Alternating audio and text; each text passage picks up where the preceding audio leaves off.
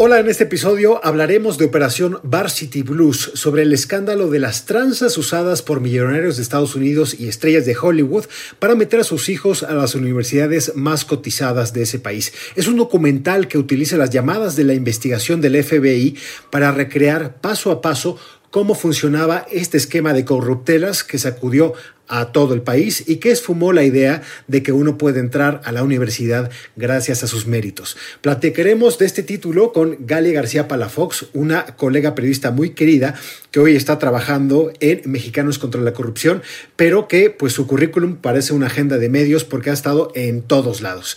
Yo soy Luis Pablo Oregard y como siempre me acompañan mis queridísimos compañeros Mariana Linares Cruz y Trino Camacho. Nada.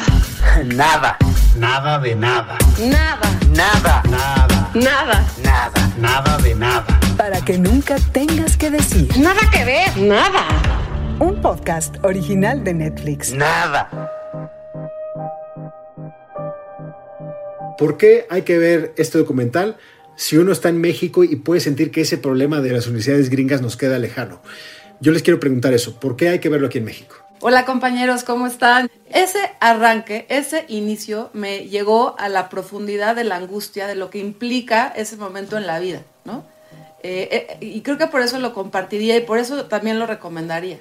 Porque cuántos millones de universitarios y universitarias que están en ese momento y cuántos papás y mamás de esas universitarias también están a punto de llegar ahí, que se asomen a este documental, porque lo que está generando eso, o sea, lo que está generando entrar a la universidad es muy brutal para esa generación, más allá de todo lo brutal que ya se le suma a la pandemia, al tema del género, a si soy o no soy. Ahora súmenle la angustia que es, que es, entrar a una universidad. Entonces, yo lo recomendaría por eso, porque es, siento que este es un documental que te asoma la puntita del iceberg, pero que debajo hay muchas cosas mucho más profundas que van para ese público en específico. Y después, para darnos cuenta que los turbomillonarios son turbotramposos, jugando póker, entrando a la universidad o eh, intentando este, hacer waterpolo. También por eso lo vería. La corrupción está en todas partes y en todas las esferas y véanlo ahí para darse cuenta que tal vez su mejor amigo, tal vez su gran amiga, tal vez alguien que conozcan, está en esas redes de corrupción extrañas. Lo recomiendo muchísimo. Galia. Yo lo recomiendo por dos cosas. Primero, pues para que repensemos esta cosa de el caminito para llegar a un lugar. Eh, en México de otras formas y de otras maneras, ¿no? Hay muchos caminos para llegar a un lugar, pero esta cosa que es muy gringa, pero yo creo que cada vez lo vemos más en México también, ¿no? De el checklist. Hay que hacer esto y hay que llegar aquí de esta manera. Y la otra es porque creo que nos ayuda mucho a pensar en cuánto es cierto esto de la meritocracia, ¿no? El dinero compra un montón de cosas de las formas más extrañas y a veces hasta de las formas más legales, porque la puerta de atrás, pues esa sí es legal, ¿no? Los millonarios pueden donar para que sus hijos lleguen cuando un niño, hijo de inmigrantes, pues le tomó muchísimo más, ¿no? A mí, a mí me gusta mucho esta cosa como de repensar la meritocracia. Yo recomiendo muchísimo el, documental precisamente por eso, porque tiene esta, esta parte que, que, es la corrupción y a veces uno lo piensa que eh, nada más significa el dinero público, el dinero del gobierno. Y la corrupción se da en todos los niveles y sobre todo esa parte de los ricos que sí he llegado yo a conocer, a los ricos ricos, eh, no, no, yo les digo, no, es que no son felices. Todo el tiempo están viendo a ver cómo eh, lo que siga tiene que ser un mejor negocio. Yo sería un pésimo rico, por eso pienso yo que, que con una cosita me daría ya, no, si mi hijo no puede entrar, pues digo, ahí están otras escuelas, o, yo te doy clases, o métete, a, o sea, lo que sea. Realmente es, es, e, es esa parte que sí llegué a conocer de ricos ricos o de parientes ricos ricos míos que decían, mi hijo es pésimo estudiante, no lo va, pero quiero que entre a la universidad para que haga contactos y esos contactos nos van a ayudar a nuestros business. Y es eso. Todos tuvimos un compañero así. Todos, todos, todos, todos. Operación Varsity Blues, fraude universitario en Estados Unidos. We're here today to announce charges in the largest college admissions scam ever prosecuted by the Department of Justice. My view of the admissions process is some students getting in on pure merit, but many others getting in due to preferences that skew rich and white. They had every advantage, and yet they still cheated. In America, we love the wealthy and we hate the wealthy. They disgust us and they fascinate us. I'm going to do over 730 of these side doors this year. It's the home run of home runs. And it works? Every time.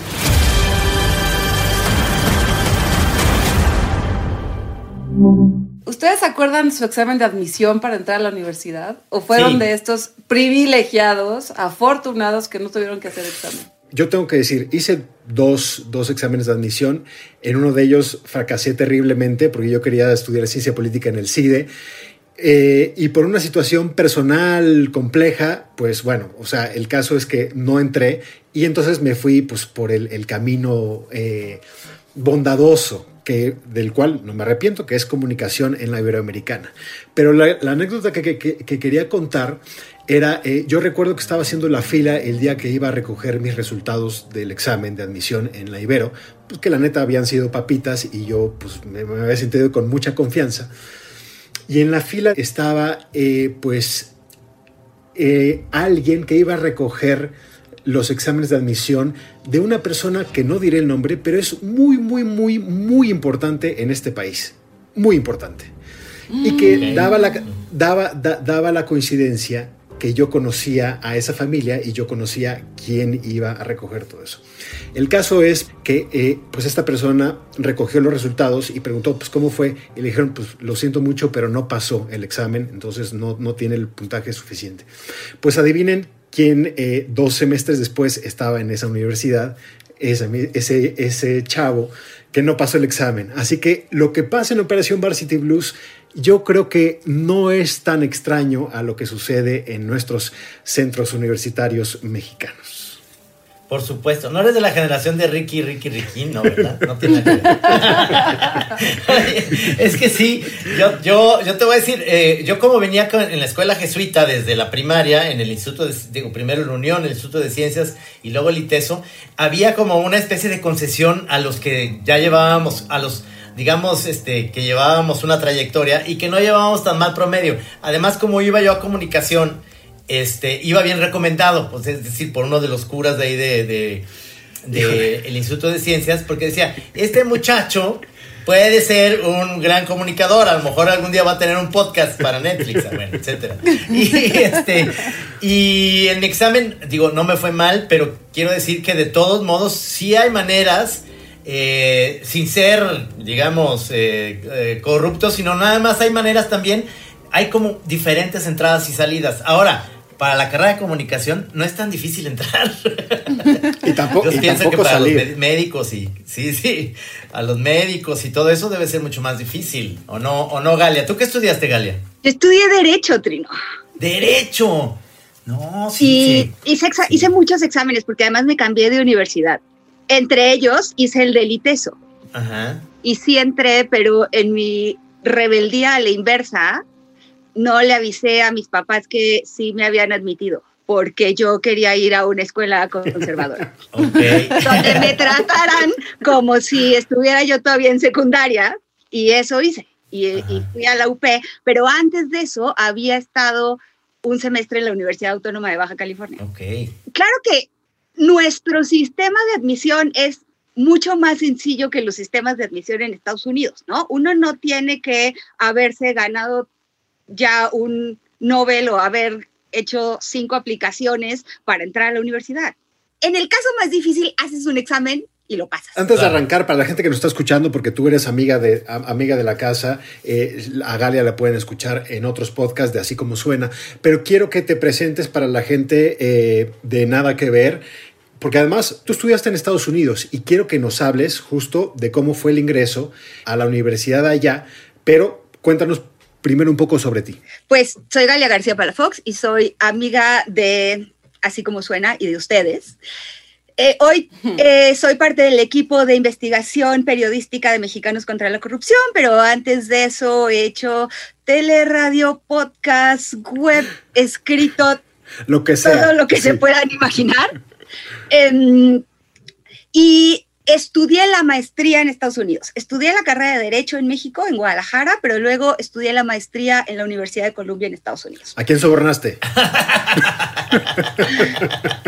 Soborné a Fulbright, a Moores Cabot, a un montón para que me alcanzara. Con tamales, no te hagas, si gaste- llevaste tamales, porque eso les encanta ya. Llevé tacos de pescado porque soy Ensenada. Ah, sí, cierto. Tacos de pescado, ay, qué rico, ya me dio hambre. Yo había hecho una, yo hice el último año de preparatoria en Estados Unidos. Entonces ahí había visto y me había parecido una cosa rarísima porque la verdad lo único que yo tenía que hacer para entrar a la universidad era venir a México a hacer el examen en la universidad que quisiera y luego o pues pagar la inscripción o la colegiatura o pedir una beca y ya. Y allá me di cuenta que mis compañeros tenían muchos años preparándose para la universidad, porque es un sistema súper complejo y yo vivía en Maine, en un lugar muy sencillo de clase media, pero ya ahí se habían preparado durante por lo menos los últimos cuatro años haciendo exámenes, haciendo todas las actividades extracurriculares, música, deportes, danza, lo que se fue, 100 horas de servicio comunitario, ¿no? porque había que convencer a las universidades de que ellos eran no solo los mejores académicamente, sino las mejores personas. Yo hice la universidad en México, la verdad entrar fue bastante fácil y hacerla y pasarla pues medio también. Y luego cuando quise ir a hacer la maestría a Estados Unidos, entonces me enfrenté a ese Sí, sistema y llegué a Columbia en un grupo muy diverso. Lo que sí es cierto es que pues no tan diverso como uno se hubiera imaginado. ¿No? O sea, la verdad es que pues el piso no es parejo y la mayoría de mis compañeros que eran brillantísimos, casi todos o, o todos, pues no venían así de los barrios más bajos de Los Ángeles, del pueblo en Ohio, de la universidad pública.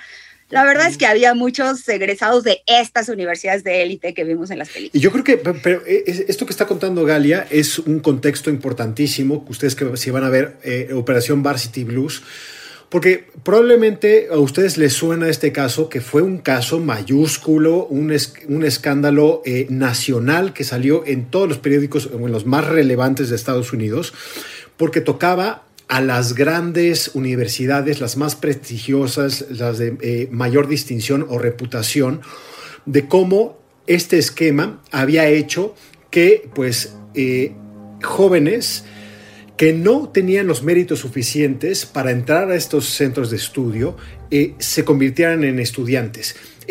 Yo cuando leía esas notas todavía no entendía la dimensión, lo que quería decir este escándalo, hasta que ahora vi el documental, que es bastante didáctico. No sé si les pasó que es como el A, B, C de, de todo esto, ¿no? Sí, viéndolo el, el documental ves cómo esta eh, especie de justicia, digamos, con, con los ricos es totalmente diferente a lo demás. Me, me llama mucho la atención y me, me conmueve mucho las escenas reales de los chavitos y chavitas que no pueden entrar a la universidad, ¿no? Y cómo la otra parte es como casi casi ver un reality de las de las Kardashian como ay pues sí entré pero qui- quiero llorar está bien gacho pero pues ya entré entonces ves esa cosa como de una especie de rabia que me pasa eh, precisamente en los documentales o que, que tienen tanto Chris Smith como, como el guionista John Carmen que hacen esta, esta parte en la que dices ¿qué, qué está sucediendo con la injusticia y que los ricos ven todo esto como un- o sea es no pasa nada, si, es más, si los cachan, tampoco pasa nada, ¿no? Es, es- una cosa así como, me, me- me ponía, es decir, no sé si a ti, Mariana, te pasaba, pero me hervía la sangre así como que decía, no puede ser este tipo de, de personajes, ¿no? Entrando a unas universidades que se ven padrísimas, que ya nomás por las instalaciones diría yo, oigan, ¿me puedo quedar aquí como fósil ot- otros cinco años? Porque están padrísimas las universidades, ¿no? A mí me encanta escuchar a, a Luis Pablo y a Galia, Trino, Ajá. porque ellos siempre ya sabían antes de todos los temas. Es, es un poco como que, ¿por qué? Como yo no tenía ni idea de este caso, entré al documental ciega de todo, del todo. Varsity Blues, yo inclusive pensé que era como Bar City, ¿no? El, bar de la ciudad. No, Bar City con B minus, con, con V, Varsity Blues. Y es un documental que, saca de onda al principio porque es una recreación. Entonces ya, de ahí ya empieza, a mí me empezó a llamar la atención. Dije, a ver, vamos a ver por dónde va la cosa. No había googleado nada empieza con una recreación de un personaje que llama la atención por simple, ¿no? Un personaje que es Rick Singer, que después, bueno, vamos descubriendo que es el protagonista de toda esta trama de corrupción en donde él jugaba con los más multiturbo turbo millonarios para que sus hijos e hijas pudieran entrar a las universidades. Eh, y es en el desarrollo de esta historia recreada que me voy enterando de todo esto que pasa con estas familias que ya tienen todo en la vida, pero nunca es suficiente. No importa cuántos millones, no importa cuántas casas, no importa cuántas albercas, porque todas las casas que vimos ahí tenían varias albercas, o por lo menos una con, buenos jacuzzis. Ellos lo que quieren es que sus hijas e hijos entren a estas universidades también turbo chingonas por el simple hecho de, tener un privilegio o, o este estatus este mayor, status quo de la educación. Y es muy curioso también porque en lo que va, vas viendo en el documental es que estos chamacos y estas chamacas, uno, ni les interesa el conocimiento, no importa, ¿no? Les da igual. Eh, dos, pues no es creíble que puedan entrar a esas universidades porque la verdad eran unos burros desde antes, ¿no?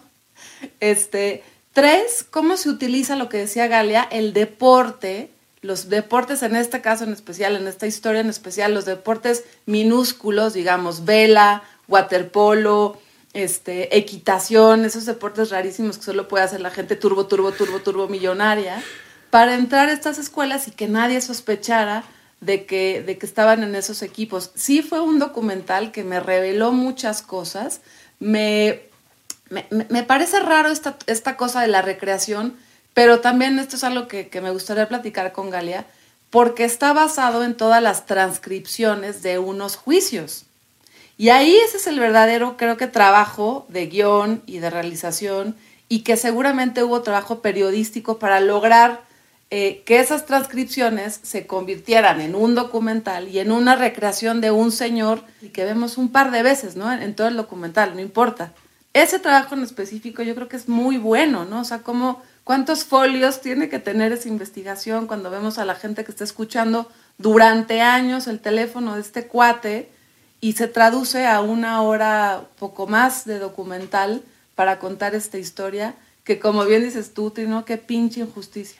Sí, me parece. Yo creo que la historia está bastante apegada a la realidad, Mariana, ¿no? Hasta donde conozco el caso y lo había seguido, porque conoces mis obsesiones y esta es la clase de cosas que me obsesionan. Totalmente la historia está bastante apegada a la realidad. A mí también me hizo como raro los primeros minutos en el docudrama, pero luego me pareció que me fui, te vas metiendo y le vas entendiendo.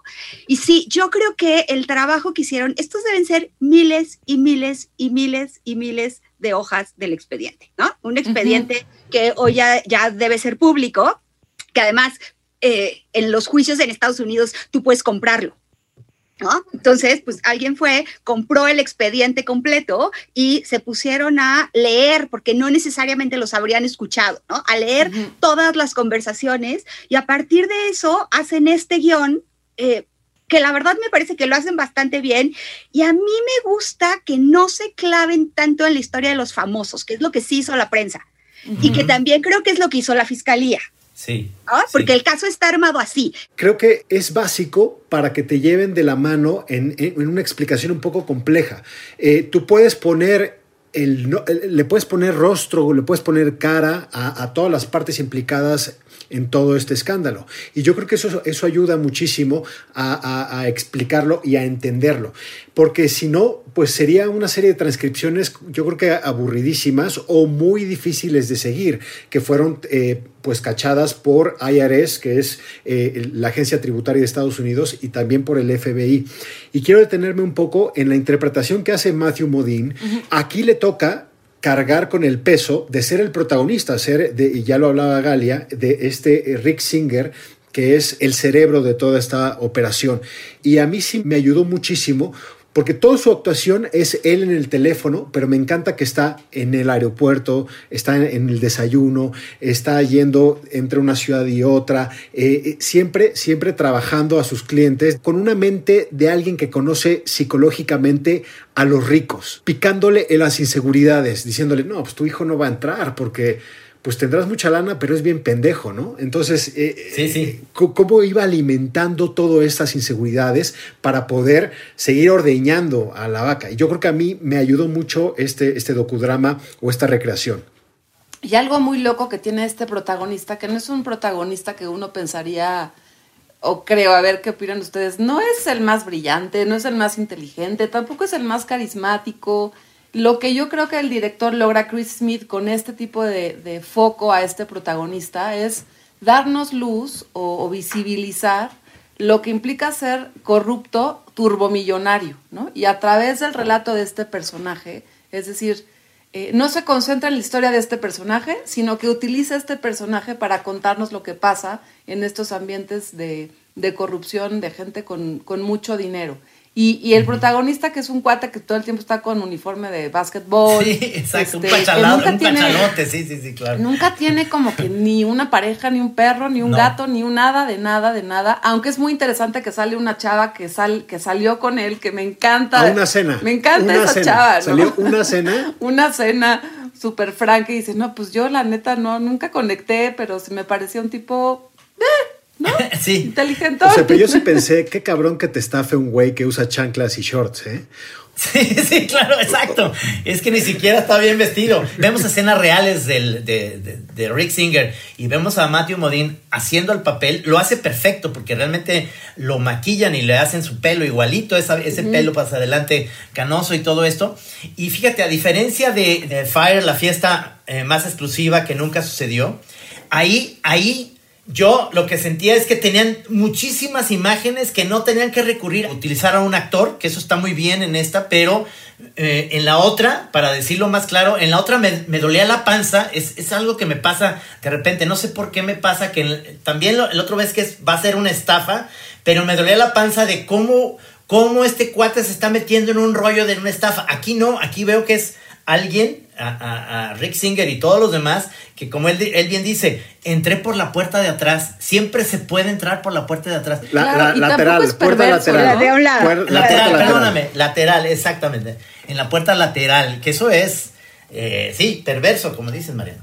Digamos que el ABC, el ABC de, esta, de este fraude era él iba con los ricos, él, él se vendía como alguien que preparaba a los chavos de, preparatoria que ya estaban buscando universidades y pues este proceso muy tortuoso que comentaba Galia, él, él los te llevaba de la mano, ¿no? Entonces y le decía a los padres, mira, pues hay tres vías para entrar a la universidad. Una es por la puerta delantera, que es como entró Galia, ¿no? O sea, tú estudias a esto, tú eh, pagas y ahorras y entras como uno piensa que debería de ser. Está la puerta trasera, que es si tú tienes millones, pues tú puedes ofrecer eh, tal cantidad para que le pongan tu nombre al edificio de estudios científicos de la universidad. Y luego el esquema que este encontró y que además es lo que él presumía a sus clientes es la puerta lateral que decía, pues mira, yo con unas no te enteres demasiado, pero si tú me ofreces tantos cientos de miles de dólares, yo los puedo eh, usar para aceitar el esquema y que, y, que tu hijo entre tocando un poco los, los puntajes de los exámenes o haciendo que entraran por estos deportes que ya decía Mariana. Que no es el esquema de los ultra, ultra ricos, ¿no? No, es, no son las familias de abolengo, porque esas entran por la puerta de atrás. Los que dan 5 millones de dólares o 15 millones de dólares y mi hijo entra. Estos tienen mucha lana, pero no tanta, como para que les alcance para entrar por la puerta de atrás, porque resulta ser que la puerta de atrás es legal. Exactamente. Es cierto. Te habla mucho de la, de la aspiración de, de estos millonarios que son millonarios, pero no han llegado ahí. Pero claramente es una herramienta, un peldaño de ascenso para que estos semimillonarios puedan codearse con los que son legacy, legacy de verdad, que fueron a, eh, pues, el, Ivy League estadounidense. Y yo creo que eso explica mucha de la obsesión de los padres.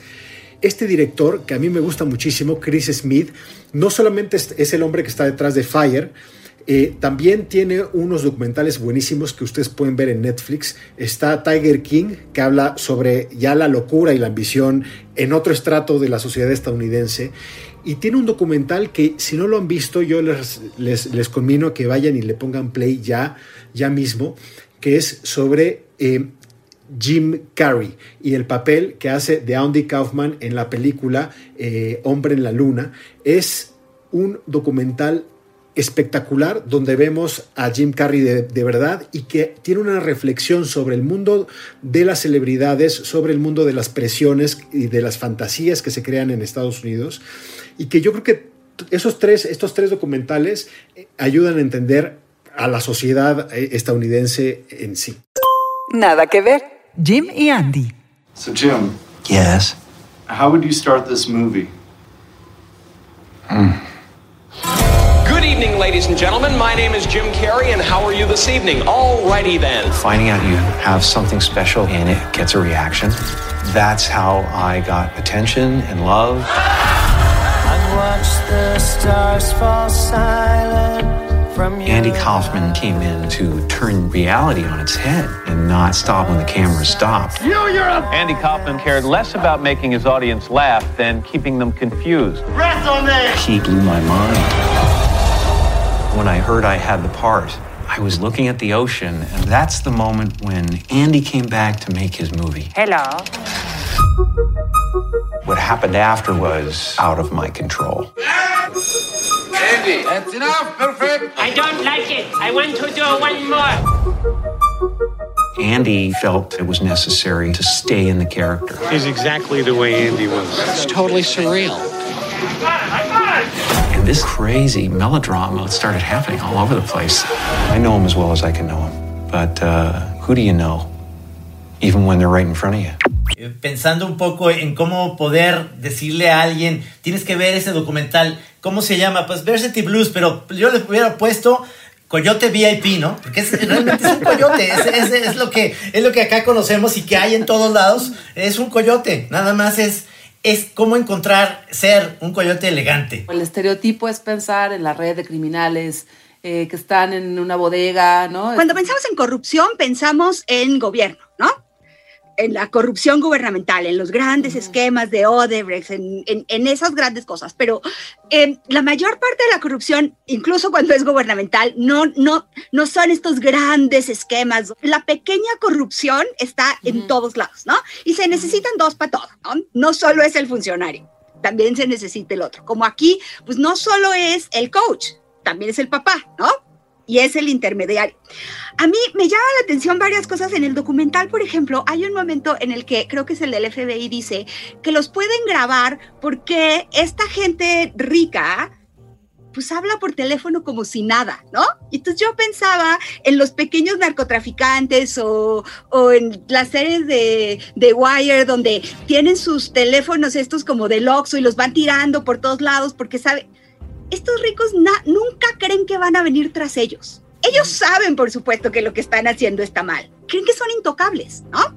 Creen que puedo hacer estas pequeñas cosas, pues como alguien le da 20 pesos al poli para que no lo multe, ¿no? Y lo que me parece increíble es que con esto rompen todo el esquema de la meritocracia que hoy ya está uh -huh. muy cuestionada en Estados Unidos, uh -huh. donde todos podemos llegar ahí, donde aunque el piso sea disparejo, lo que los expertos llaman el accidente de cuna, ¿no? Tendrá las mismas oportunidades el niño que nace hoy en la del Valle que el que está naciendo en la Sierra de Oaxaca. Y las universidades gringas, sobre todo, nos dicen, hacemos todo por ser súper diversos. No más que resulta que hay un pedacito como la acción afirmativa, pero a la inversa, para los ricos y para los blancos, pues donde solo puedes entrar tú, y estos papás millonarios, pues hacen uso de eso, ¿no? Por lo que tú decías, Mariana, porque quieren ser parte de un grupo y de una élite, porque es un sistema muy claro y muy esquematizado donde es checkmark, ¿no? Mi hijo ya, eh, no sé, rema, ¿no? O hace un deporte de ricos. Y no importa si se gradúa con honores, lo que importa es a quién va a conocer. Exactamente es como una película de Oliver Stone, ¿me entiendes? O sea, Oliver Stone haría esta película. El Oliver Stone bueno, digamos, el bueno, o sea, el de antes, ¿no? El, el, bueno, el de antes, sí. Pero, pero lo haría porque precisamente el final es exactamente el hecho de que por más que los castigan, el castigo es muy benevolente. O sea, son dos semanas y trabajo eh, de comunidad. Y 10 mil dólares. Que y se 10 los mil dólares, no pasa nada. Es, un- es, es, es que realmente no pasa nada. Es hasta una experiencia para ellas muy bonita de, estuve en la cárcel, ¿no? Ahora va a escribir un libro, júralo. Sí.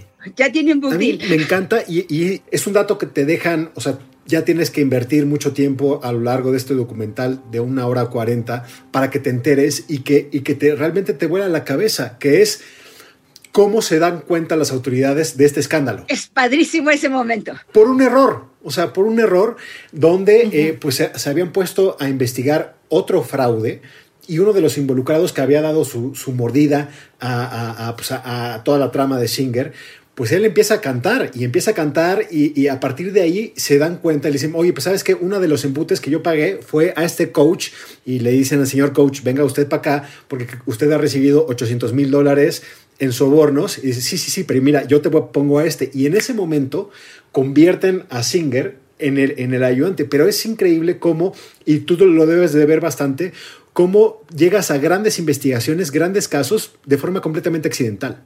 Estás en una historia y de pronto alguien te cuenta algo y te, y- te tienes que ir a la otra. Pero ni siquiera creo que sea un error, Luis Pablo. Es que a mí me pareció como algo que te refleja que pues esta gente sí vive en ese mundo de tranzas, porque un papá o un tipo de Wall Street, y no me acuerdo si el caso era como de insider trading Sí, o una sí. cosa así, ¿no? Les dice, pero ¿qué creen? Pues a lo mejor sí es esto, pero les tengo otro caso en el que les puedo ayudar, ¿no? Y a lo mejor el otro caso, exacto, el otro caso iba a tirar a toda una empresa y prefieren irse por el de las portadas, el, el de portadas de periódicos, como que ya no sabemos si ese caso a qué llegó, porque así es esto. No sabemos qué era, Exactamente, ¿no? sí. No, y también eso es tremendo, lo que negocian para, para, para su propia libertad, acusar al otro y, y así, ¿no? Una cadena, una cadena interminable. Ojo con los coaches, ojo con los coaches.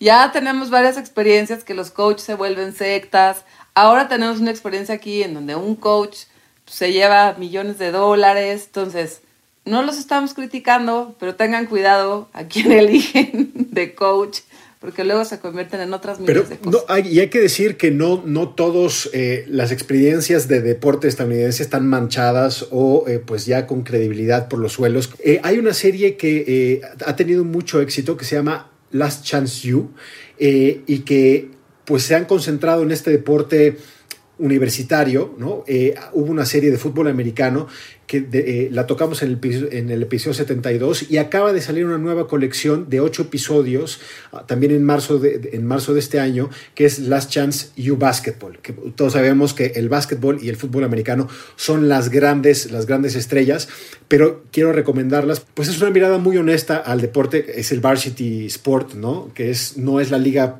está eh, obsesionada profesional y tiene muy buenas historias que sí te, te hacen como, eh, como soñar o ilusionarte. ¿no?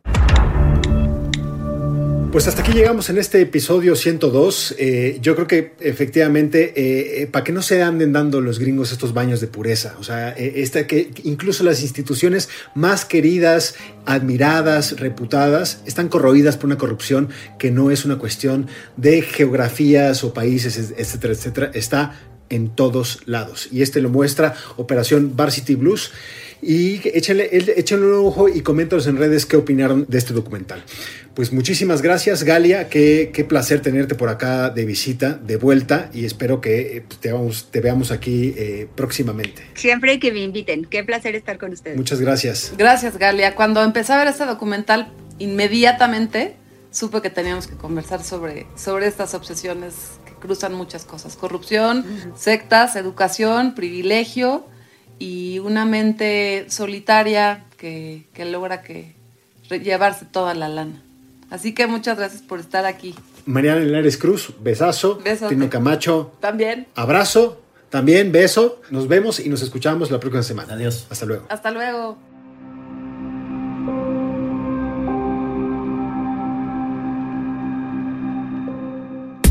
Para que nunca tengas que decir. Nada que ver, nada. Un podcast original de Netflix.